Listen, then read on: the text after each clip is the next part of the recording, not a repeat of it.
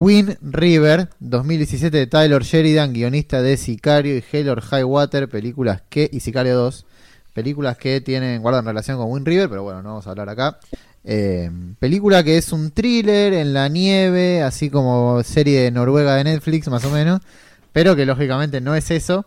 Lo que, más, lo que más me interesa de Wind River es cómo se plantea en un comienzo como una película de asesinos seriales y después eh, la invierte totalmente. Creo que incluso esa inversión de lo que la- el espectador espera eh, terminó jugando en contra quizás a algunas críticas negativas un poco infundadas, me parece. Como que la película se plantea como eso, pero no termina siendo eso. Pero no de manera tramposa, me estoy refiriendo, ¿no? Sí, igual eh, el, el gran problema de Wind River fue que es producida por los Weinstein. Sí, claro. Salió eh, y claro, justo en- en- en- para los premios fue ignorada porque claro, no, no iban a, a premiar a... Y eso evitó que tenga... No, no nos importan los premios, pero sí evitó que tenga relevancia, porque a veces que esté nominada a los premios le da a la película, viste, que, que bueno, que todos la vean y que todos la conozcan. No, sí, pero lo que yo decía es que se suele criticar como que, ah, cuando viste cuando se llega al final de Wind River es, ah, esto era lo que pasó al final. Como que lo que sí leí muchas veces era como que la gente se decepcionaba con, uh, yo esperaba otra cosa. Sí, esperaban un thriller así de... Y esperaban un poco, yo diría, la chica del dragón tatuado. Claro. O sea, que de repente salga un nazi con una conspiración atrás. Eh, lo, cual no es a lo que apunta la película. Entonces, por un lado, me parece que eso es lo más interesante que tiene la película. Eh, una de las cosas más interesantes. Justo vos, Juanma, decías lo de Train to Busan, lo de la, lo de la unión, digamos, entre todos, entre la familia, eh, para llegar a un mismo objetivo. Y me parece que un poco Wind River plantea múltiples familias que se encuentran en un primer momento separadas. Eh, y un poco la idea. Justamente se encuentran separadas como si fuesen lobos de una camada que está separada. Eh, de hecho, en el- lo primero que vemos es a. Bueno, no lo primero que vemos, ¿no? Pero lo primero que vemos de Jeremy Renner es al cazador disparando a un lobo que se quedó atrás, digamos. Eh, un lobo que pertenecía a una manada. Y un poco esa, esa primera acción guarda relación con tanto con el personaje de él, que es un lobo solitario, básicamente, como también el resto de los personajes. Digo, la, el- Elizabeth Olsen, la, compañera de él que llega al pueblo en la película, eh, también se está aislada de los demás. eh, incluso los trabajadores de esta planta energética, sí, o planta minera, no recuerdo el final, están aislados de los demás. El policía también. Como que todos están en puntos separados y la idea de la película es volver a unir a todos, digamos. Es algo, uno de los temas a- que se pueden discutir. Sí, y de- también que muestra eh, a una, lo que es como un pueblo, un pueblito, ¿no? Una cosa así de... de- Wisconsin. Sí, el pueblillo de, de... Pero no lo hace de... O Wyoming, no sé cuál es. Wyoming, sí, No puede sé ser. Eh, pero no lo hace juzgando como que todos son unos tontos o que todos son unos imbéciles. Claro. O sea, son como personajes eh, al que la película los, los, los quiere, aún a, aún a los que no son personajes queridos, Mm. eh, que no los juzga, que un poco entiende que están en, en- en un lugar donde, bueno, eh, eh, pasan otro tipo de cosas, la policía tarda mucho en llegar, encuentran un cadáver en el medio de la nada, que bueno, eh, justo lo encontró esta persona, eh, y un poco el tema de la segunda oportunidad que tiene él Mm. para eh, tratar de, de, bueno, esa pérdida que tuvo de, de, de la hija, bueno, a partir de esto que se le presenta, que es en algún punto similar, encontrarse con el cadáver de una Mm. chica muerta, eh, tratar de, de- de- de recompensar o de compensar lo que no pudo, eh, todavía tiene, eh, lleva cargando. Y tiene esta cosa a la que es- las, las películas suelen volver, que es la cuestión de la ventana indiscreta. Sí. Esta cuestión del, del, del paralelismo, ¿viste? De ver situaciones que uno vivió en las del otro. sí. Y eso me, me parece como de lo más interesante de la película. Y otra cosa que quería mencionar es eh, que vieron que la película tiene como en ciertos momentos como, como tendencias al western. Sí. Sobre todo pictóricas. Mm, No sé si tanto de, de trama, pero, pero sí en términos de, de imagen. Em, Bueno, pero, sí tiene- Water tiene, también era, era un claro, western. claro. Y, y Sí. sí, tiene eh, algo que- para mí que guarda similitud con Un tiro en la noche de John Ford, Sí. que es esa cosa donde el, el personaje de la ley, que era James Stewart en, en, en El hombre que mató a Liberty Balance, esta película, venía este pueblo que aparentemente no tenía como una ley regente que sí la dominaba otro tipo que era, mm, eh, era John Wayne. Eh, y acá vendría a ser, bueno, el, el policía barrial, digamos, el que maneja el pueblo es eh, Jeremy Renner. Y viene después la, la policía, la ley en cuanto a civilización. Eh, la, la chica esta que no me acuerdo el nombre de la actriz. Eh, Jen- sí. eh, sí, Olsen. Bueno, eh, y, es, y eso me pareció como interesante de la película, como volver a plantear esos arquetipos.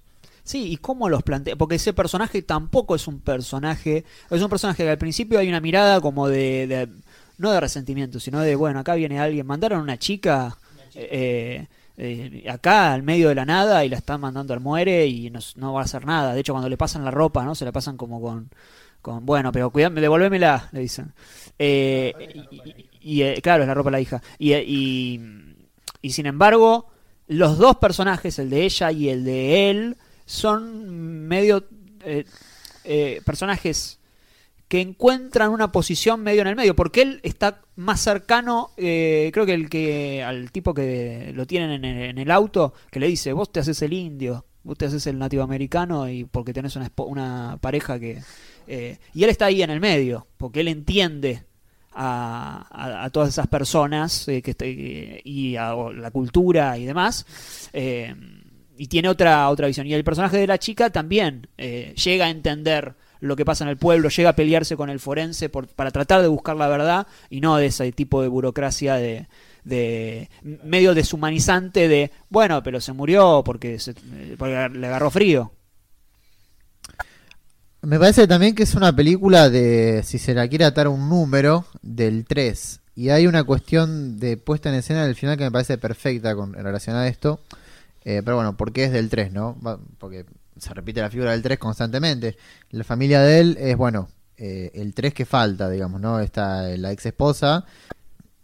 En la eh, por ejemplo, en la familia de él, que son tres, básicamente, porque perdieron a la, la cuarta, si se quiere, sí. que era la hija. Lo mismo le pasa a la familia del indio, que tiene dos hijos, tiene la esposa y perdió a uno de ellos y quedó con tres. En la primera escena, si no me, si mal, si no me equivoco, están Renner, eh, un ciervo y el lobo eh, que mata a Renner.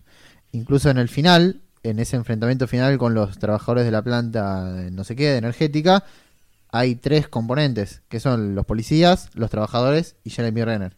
Bueno, seguramente haya más ejemplos, pero lo que me parece perfecto del final es que en esa última escena está Renner mirando desde, desde, el- desde el segundo o tercer piso de la casa de este nativo americano y lo ve, eh, lo ve digamos, afuera, sentado, eh, desde la ventana.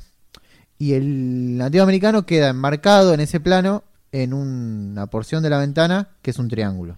Sí. Y además, Mm. la hamaca, es- en- hay un momento que es- queda enmarcado en el plano la hamaca y digamos los, los palos, Sí, sí, sí, Que- las... eh, sí, los, no me sale ahora, los, los andamios, si se quiere, que unen a, la, a esa hamaca y es un triángulo también. Entonces me parece algo perfecto. Eh, el único reparo que tengo yo con ese final es la placa, que me parece un subrayado ah, sí, sí. totalmente innecesario. La O sea, placa parece de otra película. Va, eh, probablemente sea de otra película. Como, Sí. como la placa, es la típica, la de placa de Scarface, que si, me le- lo, si me lo preguntaban, lo pusieron los Weinstein. claro, ¿no? Es la típica placa de que, que ya dijo Hawks de Scarface, que bueno, me pusieron la placa. Eh, Claro, sí. Sí. Eh, porque porque que- no cuaja, no cuaja con, con- con- con la película en ningún momento. Aparte no parecía ser una película como de, de denuncia, No, no. ¿se entiende? Como, Sí, sí.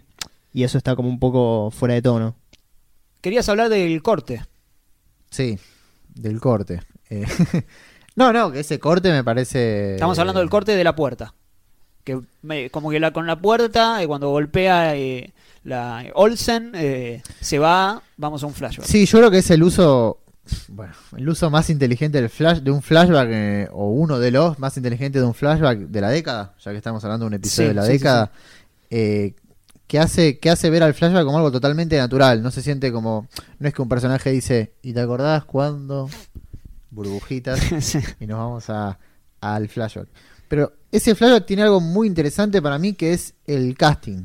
El casting de él, básicamente, de John Bernthal, creo que se llama. Sí, John Burton. Punisher, como se conoce ahora. Porque es básicamente un actor que siempre hace lo mismo. Es un actor que siempre hace de tipo así como malo, medio border, que se caga piña con todos, que puede matar a todos. Y acá lo castea él Pero el personaje termina, digamos, si bien es cierto que le pega un par de piñas a, lo- a los tipos, termina siendo asesinado como si fuese un nadie. Me parece un casting, justamente creo que, no me, no me acuerdo en qué película hemos hablado ya en este, en este, en este episodio, pero que también se piensa desde el casting esa, ese tipo de cosas, digamos. Sí, porque da la, da, la, da la impresión de que cuando lo ves decís, este lo mata. Este, Claro. este lo mata. A ver, a- y- No, es que de hecho lo que primero es, es que, claro, lo que primero se plantea en la película es que él la mató a ella. Claro, sí, sí, sí. Igual me parece que sí tiene como cierta cuestión artificiosa. Digamos, natural del flashback. Porque viste que cuando vos vas a un flashback decís, che, ¿en qué tiempo estamos? Y bueno, necesitas como una pista. Porque están tocando y mueve la cámara y están ellos dos. Y decís, ¿quiénes son ellos dos? Pero no, no es, no es que te lo preguntas mucho tiempo. Por eso me parece que es efectivo el flashback en términos de, viste que la misma situación en el pueblo pasa dos veces. Que es que se muere una, se muere una, una mujer. Y vos en algún punto, si a vos no te muestran alguno de, los de esos dos casos, decís, bueno, ¿qué pasó acá?